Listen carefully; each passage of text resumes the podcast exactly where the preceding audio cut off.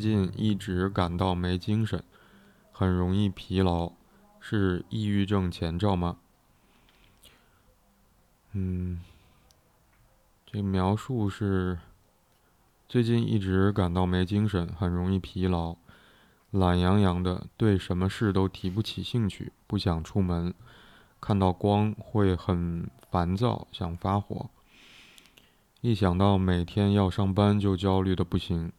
本来很喜欢看动漫，现在一分钟都看不下去。男友找我出去玩，也完全不想出去，只想一整天都都在小黑屋里待着。最主要是睡眠不好，晚上明明很困，但是脑子里一堆乱七八糟的东西，完全睡不着。每天要到两三点才能睡着，这种情况持续大约有一个星期了。最近工作很闲，也没什么压力，但是心里一直有一种莫名，呃，有种莫名焦躁感，挥之不去。不明白为什么会这样，这是抑郁症前兆吗？嗯，嗯，嗯，描述这个描述有点像是。嗯，窥探了我的生活。嗯，我最近也是一直感觉没有精神，疲劳。嗯，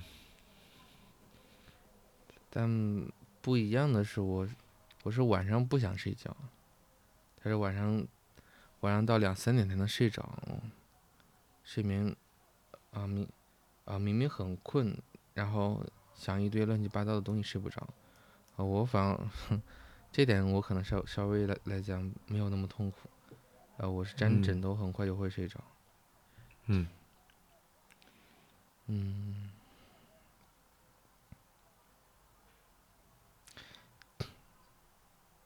但这里面，嗯，嗯，会会会产生两两个感觉啊，第一个感觉是，嗯。那个词叫什么？节后综合征，嗯，特别是春节之后的，就很多时候实际上会出现一种状况，嗯，它更像是一个更加广广泛性的这种呃适应障碍，啊，出现了一种感觉，好像呃原先的工作、原先的生活节律，然后被 被打乱，然后很难适应，然后感觉。因为这种适应障碍产生的这种一系列的情绪情感问题，嗯，呃，这个我认为是比较常见的，就像有有些人是，呃，周一综合征，对吗？嗯，呃，加菲猫吗？啊，那个是的，所以，所以首先看他的描述会感觉。一个感觉这很正常，嗯，或者说这是一个比较常见的一种现象，但同时的话又有一些有一丝担忧，这个担忧是是在于，就是，嗯，不只是说就是提不起兴，就是对什么事情提不起兴趣，而是在那个不想出门，然后看见光会很烦躁，想发火，然后包括这个焦虑，嗯。然后这个睡不着觉，而且这已经持续一周左右了，嗯，会有会有一些会有会有一些担忧，嗯，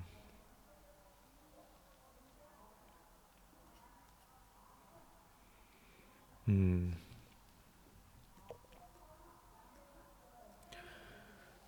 嗯，如果是。春节后，或者说假期之后，我们遇到这个就是统一的全全国统一假期啊。在假期之后，我们遇到这个问题的话，我会觉得也许是你刚才提到节后综合症。那我想最近有没有遇到假期啊？呃，或者我会觉得，嗯，如果是从一段休息的状态重新恢复到工作状态，那中间这个过渡好像确实需要有一些适应和准备的工作，或者收拾，嗯嗯，以前叫做收收心，因为上学的时候，放假结束，然后临近开学，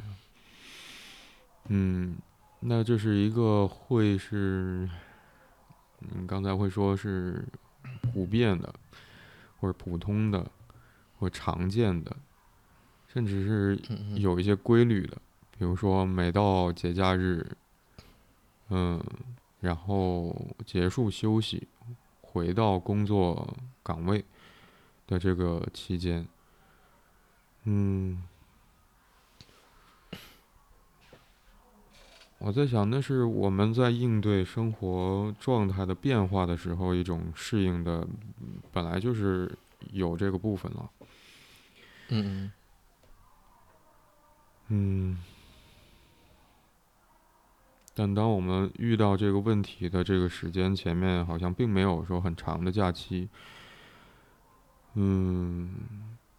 尤其是这个提问者会关注到这样的情况持续大约有一星期了。所以听上去就不太像是有某种规律在里面，好像过一段时间或者假期结束之后会有的那样的适应的感觉。嗯，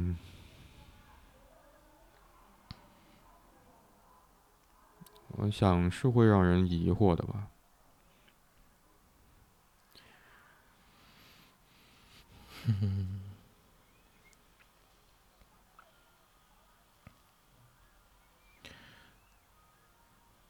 特别这个，嗯，整天都待在小黑屋里边，嗯，我们知道啊，小黑屋是一个，呃，从象征层面的意义的话，那是一个惩罚的，就是，就是你不听话就把你关关进小黑屋，啊，这是很多。家长就是吓唬小孩子的一种方式，嗯，但如果说真的关在小黑屋里面，而且还不想出去，嗯，甚至是看到光就会很很烦躁，想发火，这个好像是一种一种被打扰的感觉，嗯，我会我会想到，嗯。我会想到这个，就像婴儿在子宫时候的那个那个滋味一样。嗯，我我记得之前有，嗯，我之我记得之前有听一个，呃，就妇产科医生说过，就是孩子如果说，就是你拿着灯光去照射的话，他会焦躁不安，他会动一动的，就是呃，就是照射肚皮，他感受到光的话，然后他说是，呃，婴儿在这个。呃，就是偏后期的时候，他会时不时的会睁睁睁一睁眼，所以有时候那孩子生生下来之后，呃，就是那个叫什么，就是白天跟黑黑夜是是个颠倒的，嗯，就有时候他很兴奋，但实际上，呃，我我们是很疲惫的。等我们睡着了之后，我们醒了之后，你发现他好像睡睡睡着了，这个时候是要。拉开帘子，呃打开灯，然后让他去适应适应光线。但看到光的时候，他会感觉很也是很烦躁，好像这些光都无一无一在提醒着他，就他已经不在原来那个位置了，就是在那个子宫的那个位置了。嗯，嗯。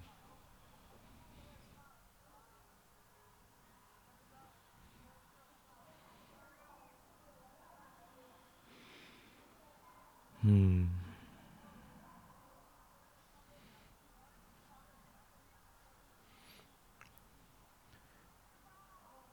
所以这个小黑屋的话，就有点像，有点从象征层面来讲，有点像那个子宫的味道。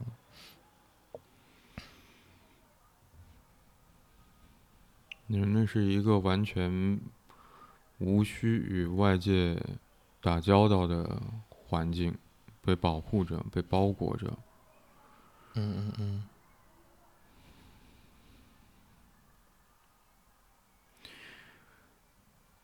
我在读这个问题和描述的过程里面，嗯，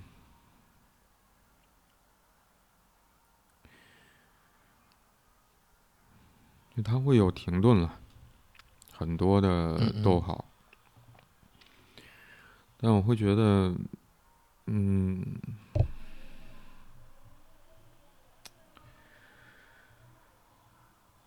我会觉得主要是一种疑惑的感觉，疑惑，疑惑。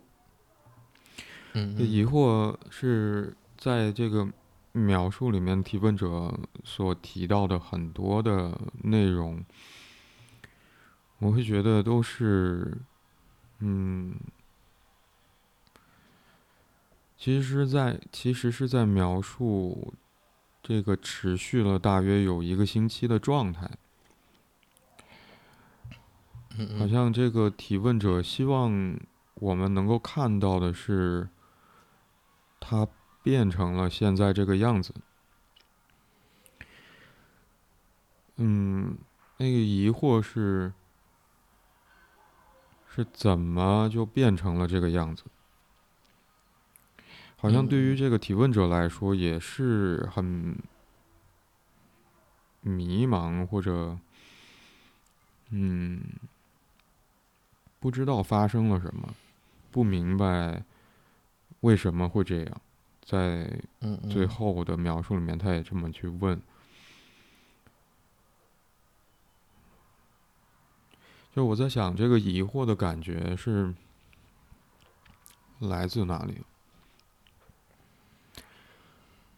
嗯，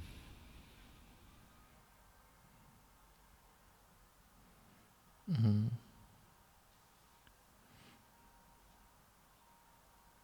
我就想起，嗯，一个场景，嗯嗯，就我们会看电视剧啊，或者看电影的时候，嗯，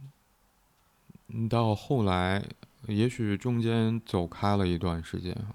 去做了别的事情，或者也许尤其是在看电影，在电影院里面去看电影的时候，可能更容易发生这样的事情。就中间有一段时间，或许我们有一个电话来了，然后我就得出去接这个电话，如果重要的话。或者当呃我们觉得，呃这个电影里面遇到了一个尿点。嗯嗯。嗯，我好像得去上个厕所，去一趟卫生间，然后再回过头来回到电影院，坐在自己的位置上的时候。因为电影更加明显是没有办法按暂停哈，我们也没有遥控器，嗯，那个就是一直沿着时间去播放下去的。那当我们回到座位上的时候，嗯嗯，我们会也许看到电影画面的那一幕，突然会让人觉得很，也许有的时候会让人觉得不可思议，会想要知道说之前发生了什么。嗯我的意思是说，嗯，这种疑惑在电影院看电影的，因为中间离场，然后再回过头回到座位上，所产生的疑惑，是因为我们不知道之前电影情节，我们错过了什么。嗯嗯嗯。我们想要知道是，希望说我们能够理解，在我们回到自己座位上。看到的电影画面那一幕发生的事情，嗯，是因为什么？想要去寻找一个原因，想要去理解发生的事情。嗯，所以我我再回过头来去想刚才读到的这些描述，提问者好像。到目前为止，只让我们看到的是他关注到这一星期以来他经历的变化。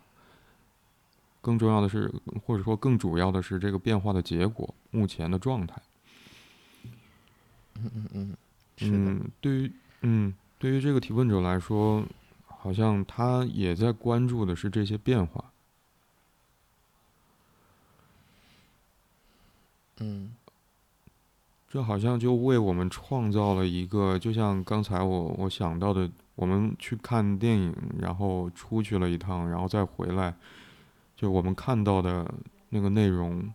因为缺乏之前我们错过的那些，嗯，桥段，变得难以理解了。嗯，是的。嗯，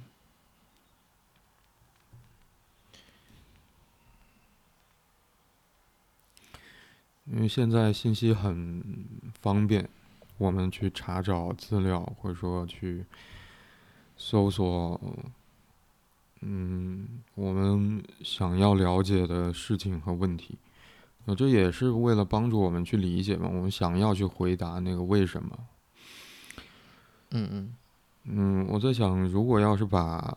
提问者关注到的他的变化 变化之后，他目前的状态，好像对应到一些症状的描述，比如说抑郁症症状的描述，嗯嗯，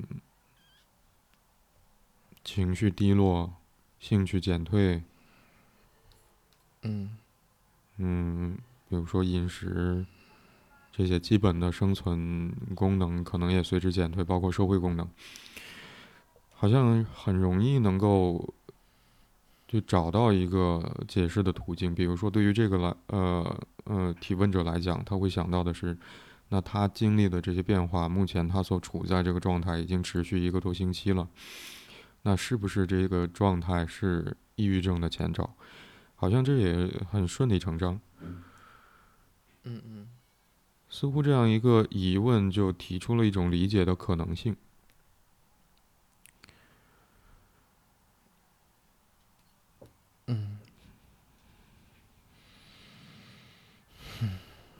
但其实你刚才关注到说，这个提问者会写到说，他只想一整天都在小黑屋里待着。嗯，就也许在。象征上，或者说在这个举动的意涵上，会让人想到说，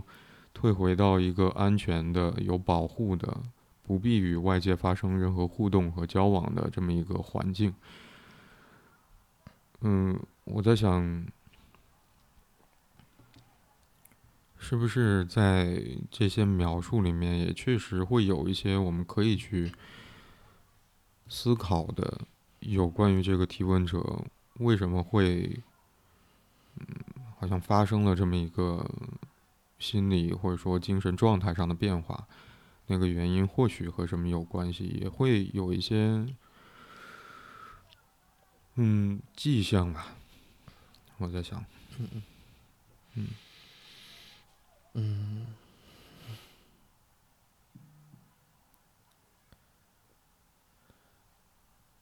嗯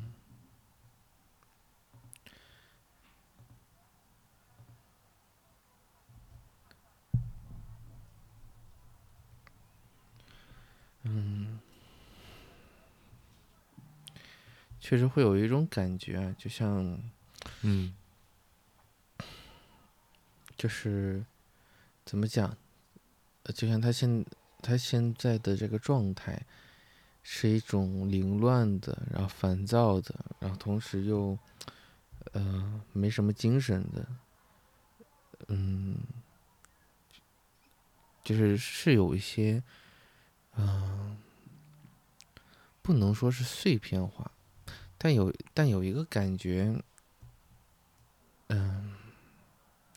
就像一个一种凌乱的感觉，嗯，就发生了什么不知道，但好像就是目前是这么一个状态，嗯，少了一个很大的一个片段，或者少了一个很大的一个说明，就是起因是什么，好像直接就接进入进入到了目前这个状态里边。呃，因为我们没有办法直接问到对方，所以，但会有一个感知，他他有他有几个我认为还是比较清晰的点。嗯哼，嗯，不知道这些点汇集在一起了之后，会不会能够大致的把这这个人给汇总起来？嗯，就是首先是这种懒洋洋跟疲劳，嗯，不想出门，却想发火，嗯，看到光很烦躁，就一想到是每天要上班就会焦虑的不行，喜欢的好像看不下去，嗯、男友找找他出去玩，好像也不想出去，就想一个人在小小黑屋里待着，睡眠不好，但又又很困，嗯，工作很闲，没压力，带有一种莫名的焦躁感，嗯。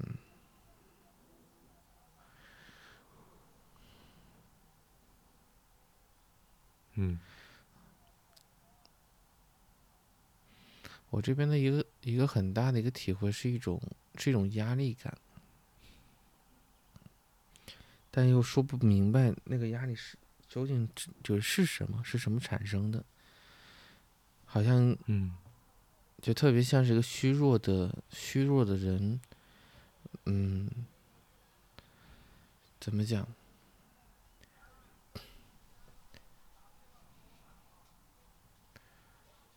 就像就像一个虚弱的人，他他要为自己就是否能够顺利的站起来，要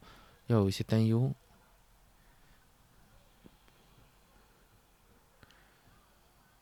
嗯哼因为看上去某种活力是没了，但是那种怒气反而是是相对强烈的，嗯烦躁，然后包括这种为难的感觉，嗯，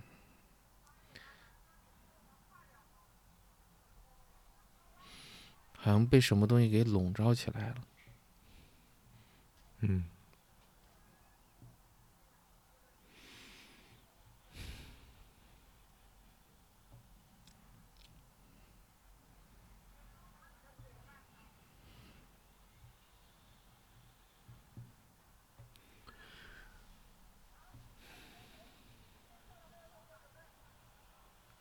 刚才你在说，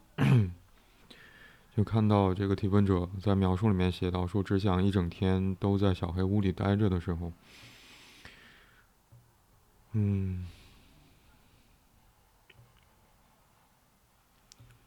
那当然，在无论是上学还是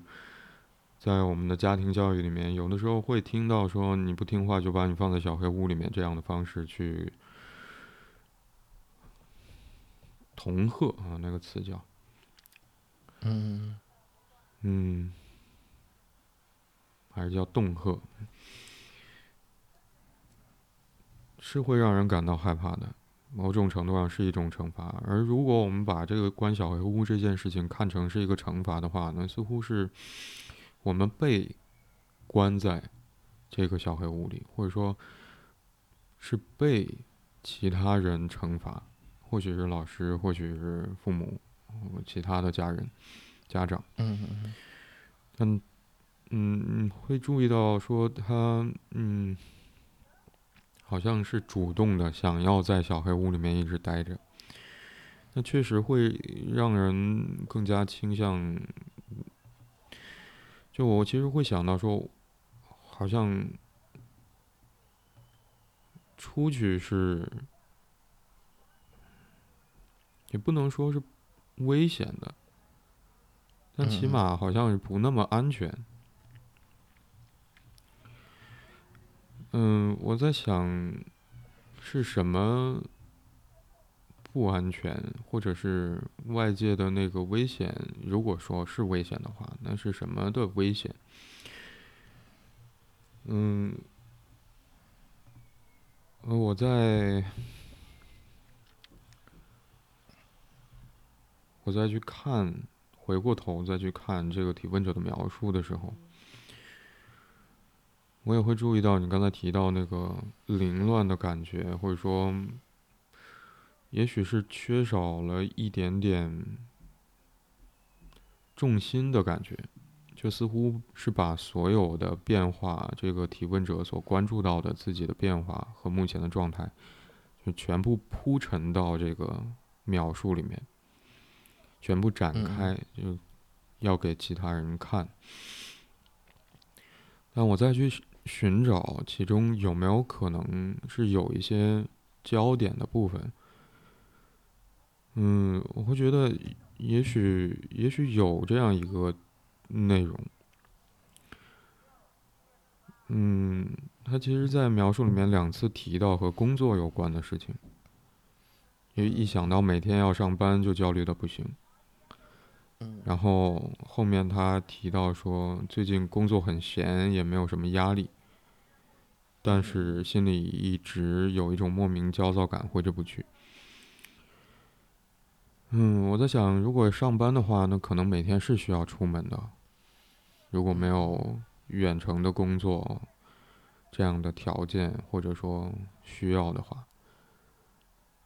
那一般来说，工作就是指上班。那上班就可能需要去公司或者单位，那是要出门啊。所以其实我会。我，会去，嗯，好像忍不住要去猜想，如果在看上去很零散的这个描述里面，同一个主题或者同一个内容会被提到两次的话，我在想有没有可能，嗯，嗯所谓这个提问者遇到的那个困难，是和这个提到两次的事情有关。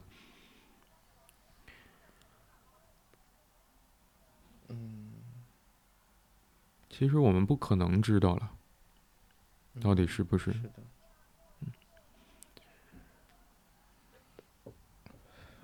你刚刚在说的过程里，我在想象，就是怎么说？我在想象，就这个体会，呃，因为我我刚刚说，就是起初的时候，我也或者说我这段时间也在这么一个状态里边。嗯，往往这种状态的持续性很大部分跟，比如说我在面对一件事情，呃，一份工就是一个一个工作的一个任务，但是我是发现自己一个人是解决不了的，或者我是没有方向，但是这个截止日期可能还还在那边，呃，就是倒数计时着。那在这个这么一个状态里的时候，嗯，我可能也会这种。呃，各种回避的感觉会出现。嗯哼，嗯，疲劳，没什么精神，是原原因是这件事情已经足够消耗，消耗我，消耗我的精力。同时，不感兴趣，或者说就是那一刻，就有点像是你你有一项作业没写完，但你又特别想去玩一样，但是你玩是玩不玩不尽兴的，因为你总会。你总会有一个声音在提醒你，你有一个作业没写完，你一会儿可能没时间写，可能，呃，特别是那种有几道题你还不会写的时候，呃，你似乎写完了，又似乎没写没写完，嗯，这个是让人，而且你还不知道怎么办，你可能问父母，父母也给你解答不了，然后但是是这是你的家庭作业，你你问老师这会儿也找不到人，啊，这个时候就很抓狂，你只能空着，但是。你的你的，就是你你你的超我又会不停的提醒你，你并没有写完作业，嗯，然后但。是你确实就是那一刻你是僵着的，你没有其他办法，好像这种状况是，嗯，包括睡睡觉都睡不踏实，因为你不知道第二天，如果大家都写完了，就你没写完，就你空这几道题，而且如果是这么一个状况的话啊。就是胡思乱想一定会出现。嗯，他说工作很闲，又没什么压力，就有点像那一刻，可能父母也认为你写完作业了。嗯，啊，今天写作业写的挺快，啊，早点吃饭，早点睡，早点睡觉，啊，该玩也玩了，也也没什么要给你批评你什么的。嗯，但是好像你就会感觉自己好像有有一个东西没完成。嗯哼。因为他说那个莫名的焦躁感挥之不去，那看上去它不是一个，不像是一个外外界的一个一个部分，因为如果是一个外界的单一的压力的话，我们会回避掉它，我们有各种各样的防御方式都可以回避掉这个焦虑，但如果这个这个这个焦虑的起因是来自于内在的话，我们才会有这种挥之不去的。就像就像现在有疫情，那我们如果待在家里边看书或者是追剧什么的，那疫情其实跟我们还是挺远的。嗯，但如果说这个这个焦虑来自于我们自己，我们担心，我们对于出于出自对健康的担心，对于未来的恐恐惧的话，嗯，这无疑会让我们深深陷焦虑。嗯嗯。就是起码给我一一种感觉，他也被什么东西所占据着，占据了他的精力，占据了他所有的想法，那些所有原先感兴趣的事情，嗯，他也没有办法抽离出来，就转转转向那边去，而深陷其中，嗯。如果这么来看的话，那无论是在题目里面，还是在描述的第一句话里面出现的没精神呐，容易很容易疲劳，或许是一种无力感，也许是面对，比如说你刚才举例子，面对一道解不出来的题，或者说面对一个一件只依靠自己目前的，嗯。能力也好，还是状态也好，也许没有办法完成的任务，或者没有办法改变的一个现状的那种无力的感觉，而这或许也确实是会让人想要发火了。我想，是的，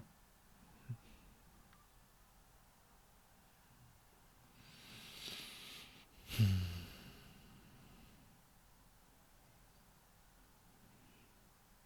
嗯，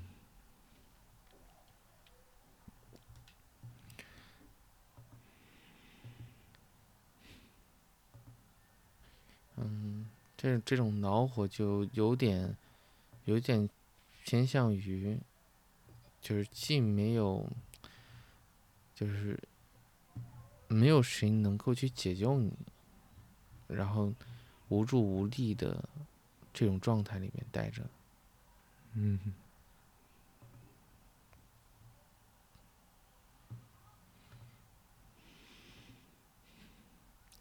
我刚才会想到，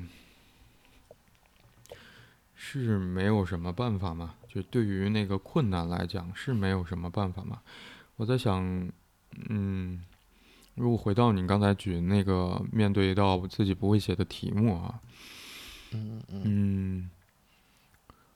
有什么办法呢？如果问爸妈，爸妈也许对于他们来说超纲了，嗯。嗯，如果问老师，那在嗯非上学时间去找老师这件事情，可能也不大容易实现。那有没有可能可以问其他的同学呢？或者说有没有可能在网上搜索思路啊？或者说，甚至我我记得以前也许也会直接翻书后面那个习题集的答案啊，如果没有被撕掉的话，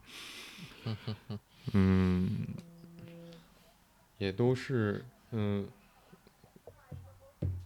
也都是会让我想到的事情。但是我我刚才会想到，也许确实存在着一些可以去帮助我们应对那个我们面对的问题的的手段或者办法。但是对于提问者所说的，他所呈现或者说他所关注到的自己在状态上的。变化和目前所处在的这么一种状态，嗯嗯嗯，也许，也许这些办法也都是很遥远的事情。那个遥远的意思是说，如果嗯，像我们会注意到没有精神或者容易疲劳或者对于这个提问者来说，他会想要把自己关在小黑屋里面一直待着，不一定是关着哈，反正就是自己进去，嗯，不想出门，嗯，如果是这样的话，那那个无力感，其实我在想，也许也会让一个人很难去动起来，寻找寻找。应对那个问题的办法，我想到这个，其实会会会是，就是会和我们有的时候会，嗯，觉得，嗯，那这个有的时候是会在抑郁症呃抑郁症患者周边出现的评论，比如说，有的时候我们会听到说这个人可能就是懒呢。或者说他自己不想动啦，或者说诸如此类的评价或者说法，但我在想，这可能不是这个人他想这样，而是受制于我们会也许也许会有一些无力感，或者说觉得很绝望，没有什么觉得没有什么办法，没有什么可能性。可以改变现状的那种感觉里面出来，嗯，所以并不是不想，而是没有办法。嗯，就是我想到这些，是因为对于这个提问者来说，他会也许是查了一些资料，对应自己目前的状态，会怀疑说自己是不是目前的状态和抑郁症有关，是不是前兆？嗯。但我在想，处在这样一种无力的、无助的，觉得他生活当中目前他所面对的那个困境和困难是没有办法得到解决的。待在这样的处境里面，或许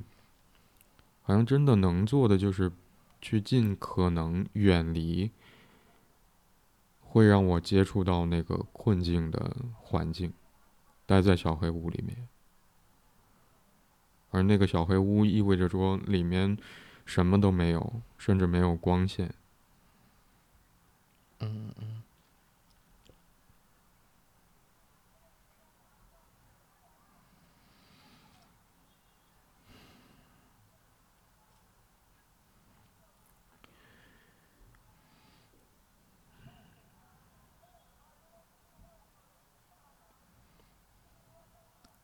所以我的意思是说。嗯，就当我们把，嗯，懒洋洋啊，或者容易疲劳、没有精神，看作是一种被动的状态，或者，嗯嗯，不积极或者不主动，或者就是懒的话，那其实是有一点不近人情的。我现在就觉得，是的。嗯，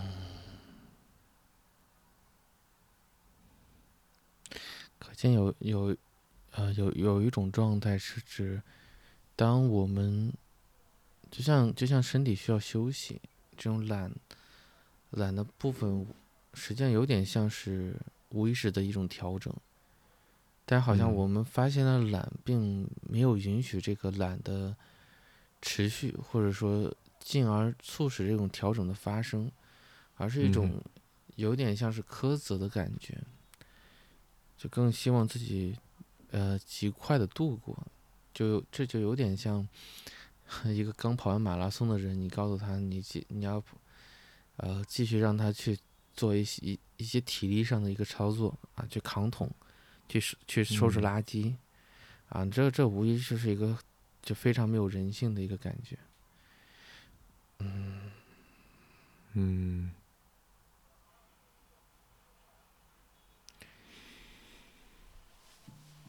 确实会有一种严苛的感觉，但这个严苛，既像是他的某种行行为习惯，又有点像是，嗯，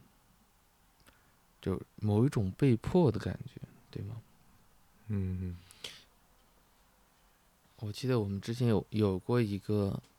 有过一个问题是，嗯，好，嗯，那那个问题的名字叫什么？就大概说的是，啊，他很闲，别人别人很忙，嗯嗯哼 然后他很痛苦，呃，大概是这么一个这么一个话题，嗯，这个无疑也有点这个感觉，就是因为现实好像并没有给到他一个一种压力感，但好像他却有一种强烈的迫切，希望自己有一个有一个某种变化，但那那个背后里边就会有一种。啊，我我想到的就是一种严苛的、严苛的那个滋味，而且嗯就像刚刚那会儿你你谈及到的，那像是进入到了某一种绝境的感觉，没什么办法。这个没什么办法，往往对应的是一种迫切的感觉，因为我们知道，就是你嗯但凡能够停一停，就有很多的很多的解决办法，或者说那件事情没有我们想象中的，嗯。或许没有那么迫切，就像那个、嗯。那会儿说到的，嗯，就如果说那个题真的不会，然后答案也被撕了，那就空下来，就是坦坦率的面面对这个问题就好了，因因为作业的目的也是为了让我们就知道哪些会哪些不会，然后然后让那些似乎会但是又不是那么会的题。经过经过这个家庭作业的练习来确信，对吗？因为它毕竟是一个这个作业就是一种练习的，但你、你你发现了你这道题就是不会，所以所以，呃，我我反而感觉这就是这个不会的题的本身的价值。嗯嗯，嗯至于为什么不会，那可能不是最重要的，最重要的话是怎么让它让让让它转化为你你可以会的部分。嗯哼嗯我在我在想，我小时候没写完作业，然后结果，呃，不是没写完作业，就是有几道题不会。结果是，通常情况下老师也都没吵过，因为因为你老对老师而言的话，你只要补补补出来就好了。嗯然后你会会写了之后，无疑你肯定是，如果说你是不想写，你就不会有这个焦虑。那你肯定是想写，那你等等你学会了，你再写上去，我认为这就是一种，这就是一种平衡。嗯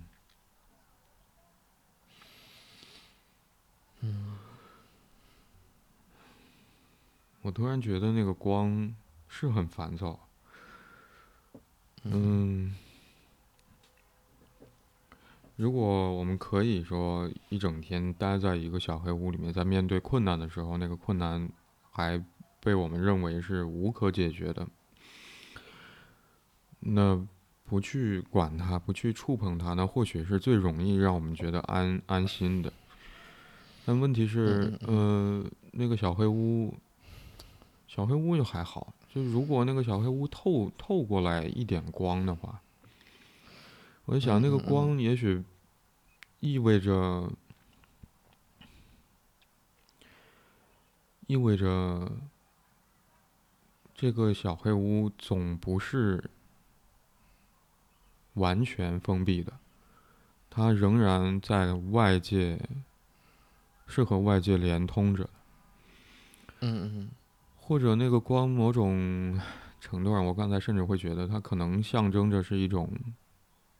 现实，就是这个世界并不是像小黑屋里面一样什么都没有。嗯也许那个现实对于这个提问者来说，我在想有没有可能意味着是对于他来讲，或许跟上班和工作场景有关的一件，对于他来说，或者让他觉得没有办法面对或者没有办法去处理的一道难题或者一个困境。嗯嗯嗯所以那那束光意味着好像没有办法，没有办法待在小黑屋里面，没有办法装作视而不见，没有办法不去触碰它或者不去面对它。哦，他就是在那儿说的时候，嗯，你在说说到这个光的时候，刚刚忽然间想起，呃，我忘了是我我忘记的是谁的，然后应该是一个散文，就大概说的那个内容是，呃，就是就就就阳光普照大地，但没有一束光是为他而照的，就或者是。呃，原文我忘记了，大概是这个这个意思，就没有一束光是属于他，还是说能够温暖到他？所以你在你在说的时候，就加上这这么一个这么一个词的话，就会感觉很很很落寞，所以他会很烦躁，想发火。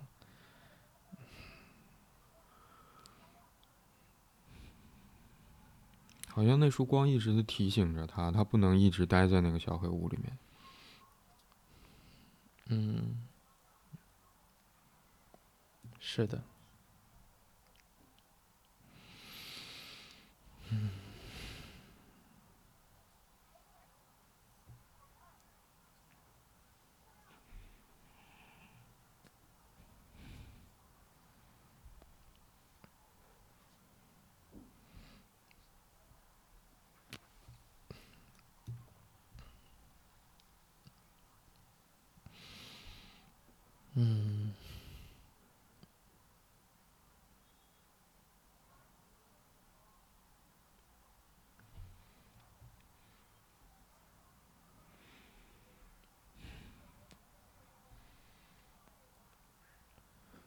那他该怎么办呢？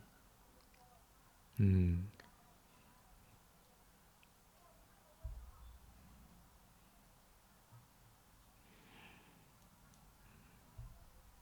嗯，我想到在形式上的一个特点，嗯嗯嗯，就我在想，我们是怎么会看到这个问题的？嗯，我们基本上是采取随机选择的方式，是吧？嗯嗯那和其他问题相比，就是这个题目其实是，嗯，被我们遇到的概率是和其他问题差不多的。那它会被遇到，就意味着说，首先它被提出来了，嗯嗯才有这个可能性，它获得了一个被我们遇到的概率，或者说我们会遇到它的概率，概率。嗯，而提问这个动作，嗯，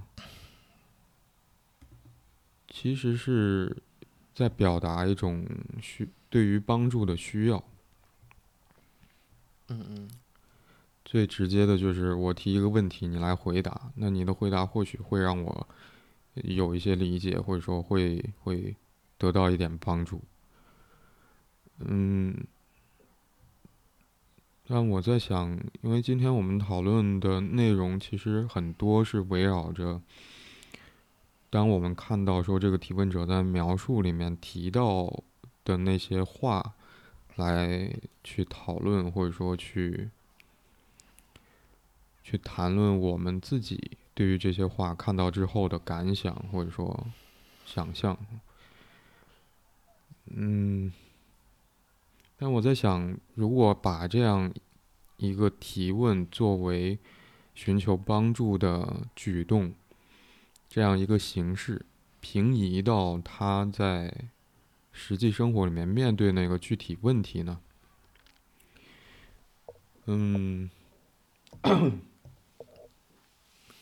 我的意思是说，我们看到这个问题和问题的描述，会注意到说，对于这个提问者来讲，他在描述里面提到的很多的现象，是他对自己的观察，这一个多星期以来他的变化，他目前的状态，而他对这个变化和对他目前的状态好像是有很多的疑惑，不知道这些状态和变化是怎么发生的。所以他提的那个问题，更多的是针对于他不理解的自己的这个状态的变化。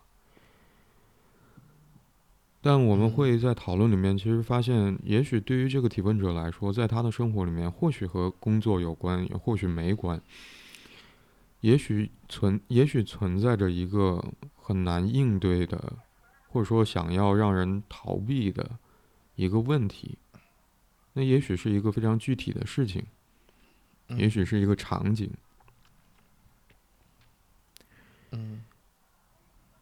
嗯，所以我在想，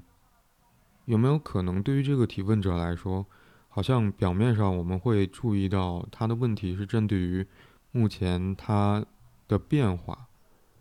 而产生的困惑，但我们实际在讨论的过程里面，其实想要去，嗯，顺着这个描述。去推测也好，还是去想象也好，那个实际的问题是什么？嗯，嗯，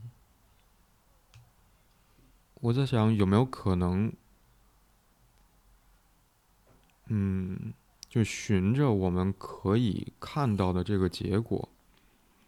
就是这个提问者对自己的观察和他所描述的这些现象，嗯嗯。去追问，或者说去 去思考这个现象产生的缘由，或者说那个实际的困难是什么？有没有可能就是可以做的事情？嗯，就是通过进一步的。探索让他发现，就一个是发掘究竟他在恐惧什么，另外一方面来讲，就是在发掘的过程里边，让他意识到他所恐惧的部分并没有他想象中那么让他恐惧。嗯，或者说他恐惧的部分不是一个形，不是一个形态上的意识形态上的那个那个内容，而是。可能夹杂着更多的是他的一些经历，所叠加着的，或者说复合着的的一种，呃，一个一个一个无意识内容。嗯嗯哼，或者说不是停留在，嗯，不是停留在这个提问者已经关注到的自己的变化和目前的状态这个结果上。嗯嗯嗯。嗯。因为其实我在想，对于这个问题本身，就，呃，问题本身这一句话，就最近一直感到没精神、容易疲劳，是抑郁症前兆嘛？对于这个问题本身来去做回答的话，其实，嗯，我我我在想那个回答会是什么？就是或者不是，或者说，也许对于嗯我们两个人来说。是没有办法做出这样的回答的，因为抑郁症是一个医疗的或者说有关健康的问题，对，他或许是需要，或不是或许，他就是需要一个医生通过问诊的方式来去明确做出这么一个诊断。嗯嗯嗯，是的，嗯，所以如果嗯嗯。如果说这是那个问题的话，就是目前这个提问者关注到的自己的状态和自己状态的变化，因为什么，或者说自己怎么了，他是不是抑郁症的前兆？如果问题是这个的话，那其实这个问题放置在了一个错误的地方。或者说这个问题本身，它更像是，呃，怎么讲？这个问题本身更像是在呈现出他对于疑惑的一种不确信上。嗯嗯。呃，题目里边他是直接问到是抑郁症的前兆吗？嗯。但是实际上，当他的描述的时候，他前面是增加了前面一课，就不明白为什么会是这样。然后其次。也就是说，说这个是这是抑郁症的前兆吗的这个问题，更像是一个，呃，就像一个助词一样。对对对，嗯就是目就是指他对于这个情况的一种不确信是，就是在他的理解跟认知层面而言的话，他认为这个不应该是这样子，他是不是生病了？嗯哼，因为他用的是前兆，而不是说这是抑郁症吗？因为这个前兆这两个，就这这两个字这一个词，所预设着的是，就是他并不认为这是，或者说他会感觉，可呃，那因为那更像是一种倾向性嘛，嗯。或者说这也在呈现出来他的内在，就是他也不希望自己是嗯，一种失控的，就某一种部分好像失控了，但他又想，就像那个暴风雨里边，嗯，你在你掌掌舵的这个船，然后嗯。船会随着浪在不停的这个，呃，就拍打或者不停的在一个动荡，但是无疑这个舵手也会很很费力的在尝试的去让这个失控的局面恢复到一个自己相对能够掌控的、能够去影响的一个一个位置。嗯哼，所以这个问题本身，嗯，嗯，起码起码我认为，就是精神分析的训受训的，嗯、其中一个过程是我们是要要尽尽可能的去理解这问题背后的那个意义，并且尝试嗯诠释给对方听，因为那个有可能。呃，我记得之前有一个老师说过，任何一个人提问的前提是，他往往是自己是有着自己的答案的。如果我们不知道他对于这个问题的想法，或者是他对于，或者说我们没有办法把他的那个他对于这个问题的回答引出来的话，我们的那个回答其实并没有太大意义的。嗯哼，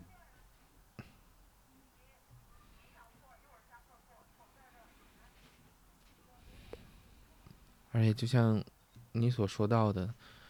嗯，如果这是一个疾病的话，他应该去问医生，他不应该在这样一个场合里边。那那所以这个问题很有很有可能就会被演化为，就是他究竟怎么了？他如何去理解他现在这样一个现象，嗯对吗？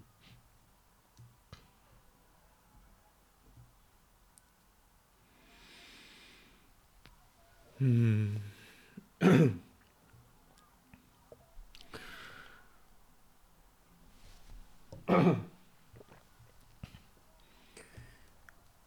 我其实今天对于这个问题的讨论的过程里面，我有的时候会冒出来一个想法，嗯嗯。嗯，我会觉得今天我们讨论其实一直都在试图去，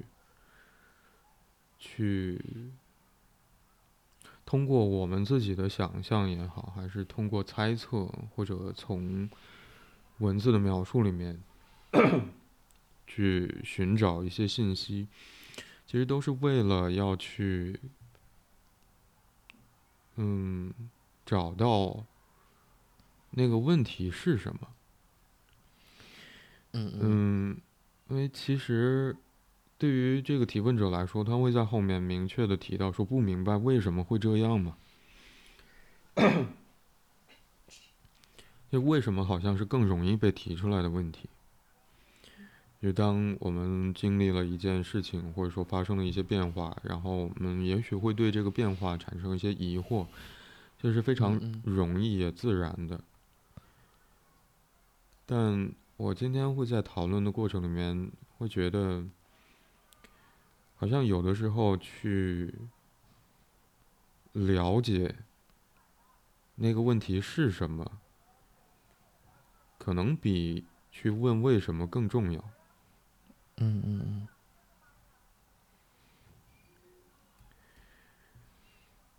是的，因为当我们去穿过这个提问者的文字的描述，去试图发现说他在面对的也许是一个非常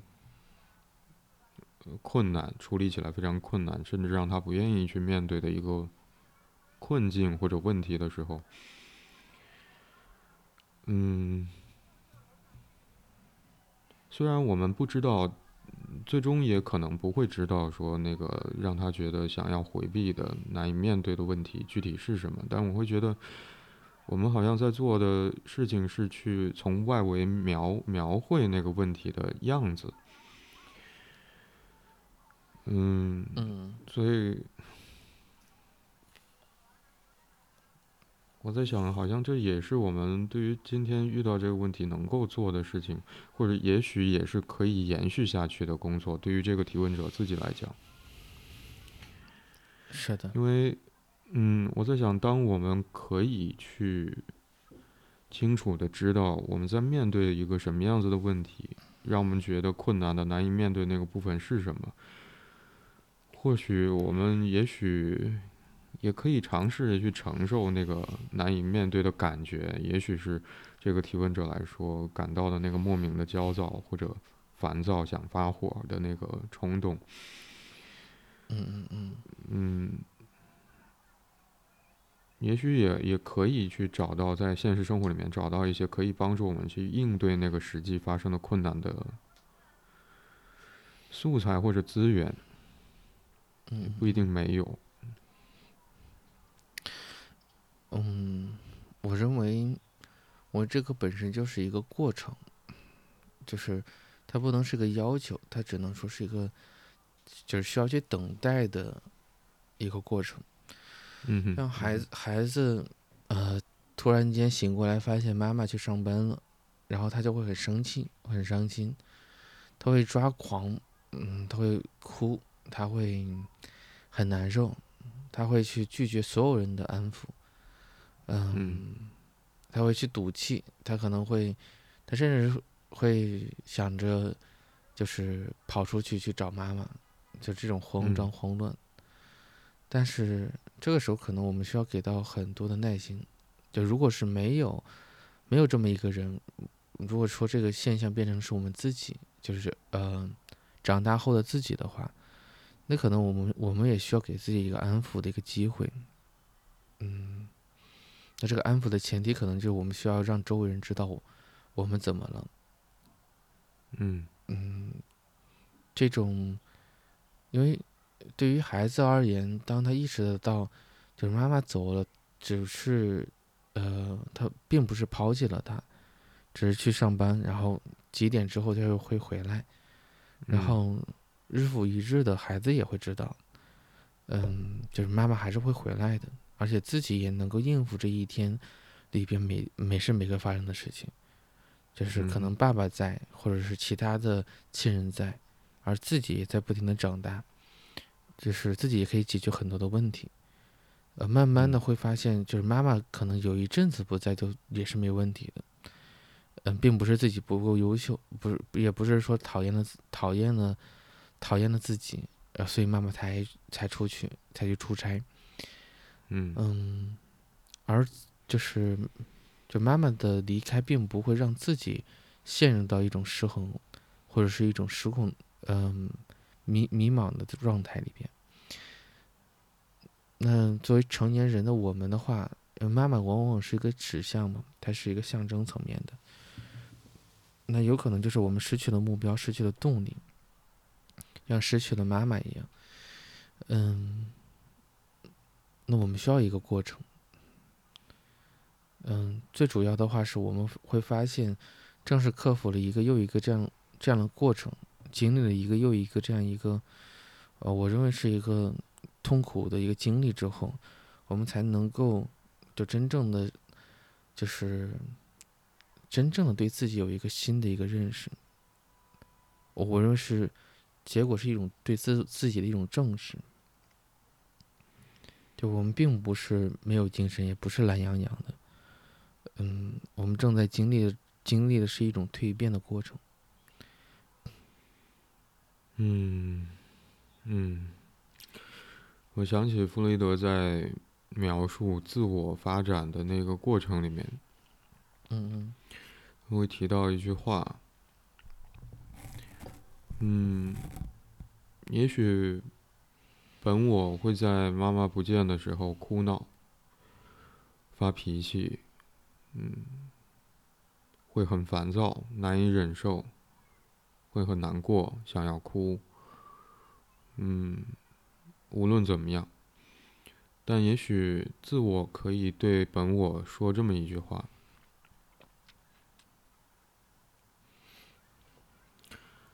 嗯，那句话大概是，嗯，你可以像爱妈妈一样爱我，或者说我会像妈妈一样照顾你。”嗯，你刚才提到说，那不应该是一个要求，那或许是一个慢慢成长变化的过程。嗯，但回到我们今天遇到这个问题，我刚才会想到说，对于这个提问者来讲，他把自己关注自己状态的变化这些描述呈现出来。某种程度上，也在希望说有其他人可以注意到他的变化，而这个注意，我在想，嗯，有没有可能也存在着一些要求？这个要求是说，有没有可能对方在注意到这些描述和变化的时候，可以不仅仅是停留在他所关注到的这些结果上？有没有可能可以去慢慢的？去和他一起思考，在他所关注到的这些变化和目前的状态，让他觉得很不舒服的状态之下，和什么有关呢？和和嗯，和现实当中的什么事情有联系呢？嗯，去寻找一些可以理解的部分。或者去思考这个变化的来源，去思考那个真正他所面对的，让他难受的那个困难到底是什么？嗯嗯嗯，这可能也是，也是希望能够看到这个问题和描述的人。嗯能有一些耐心。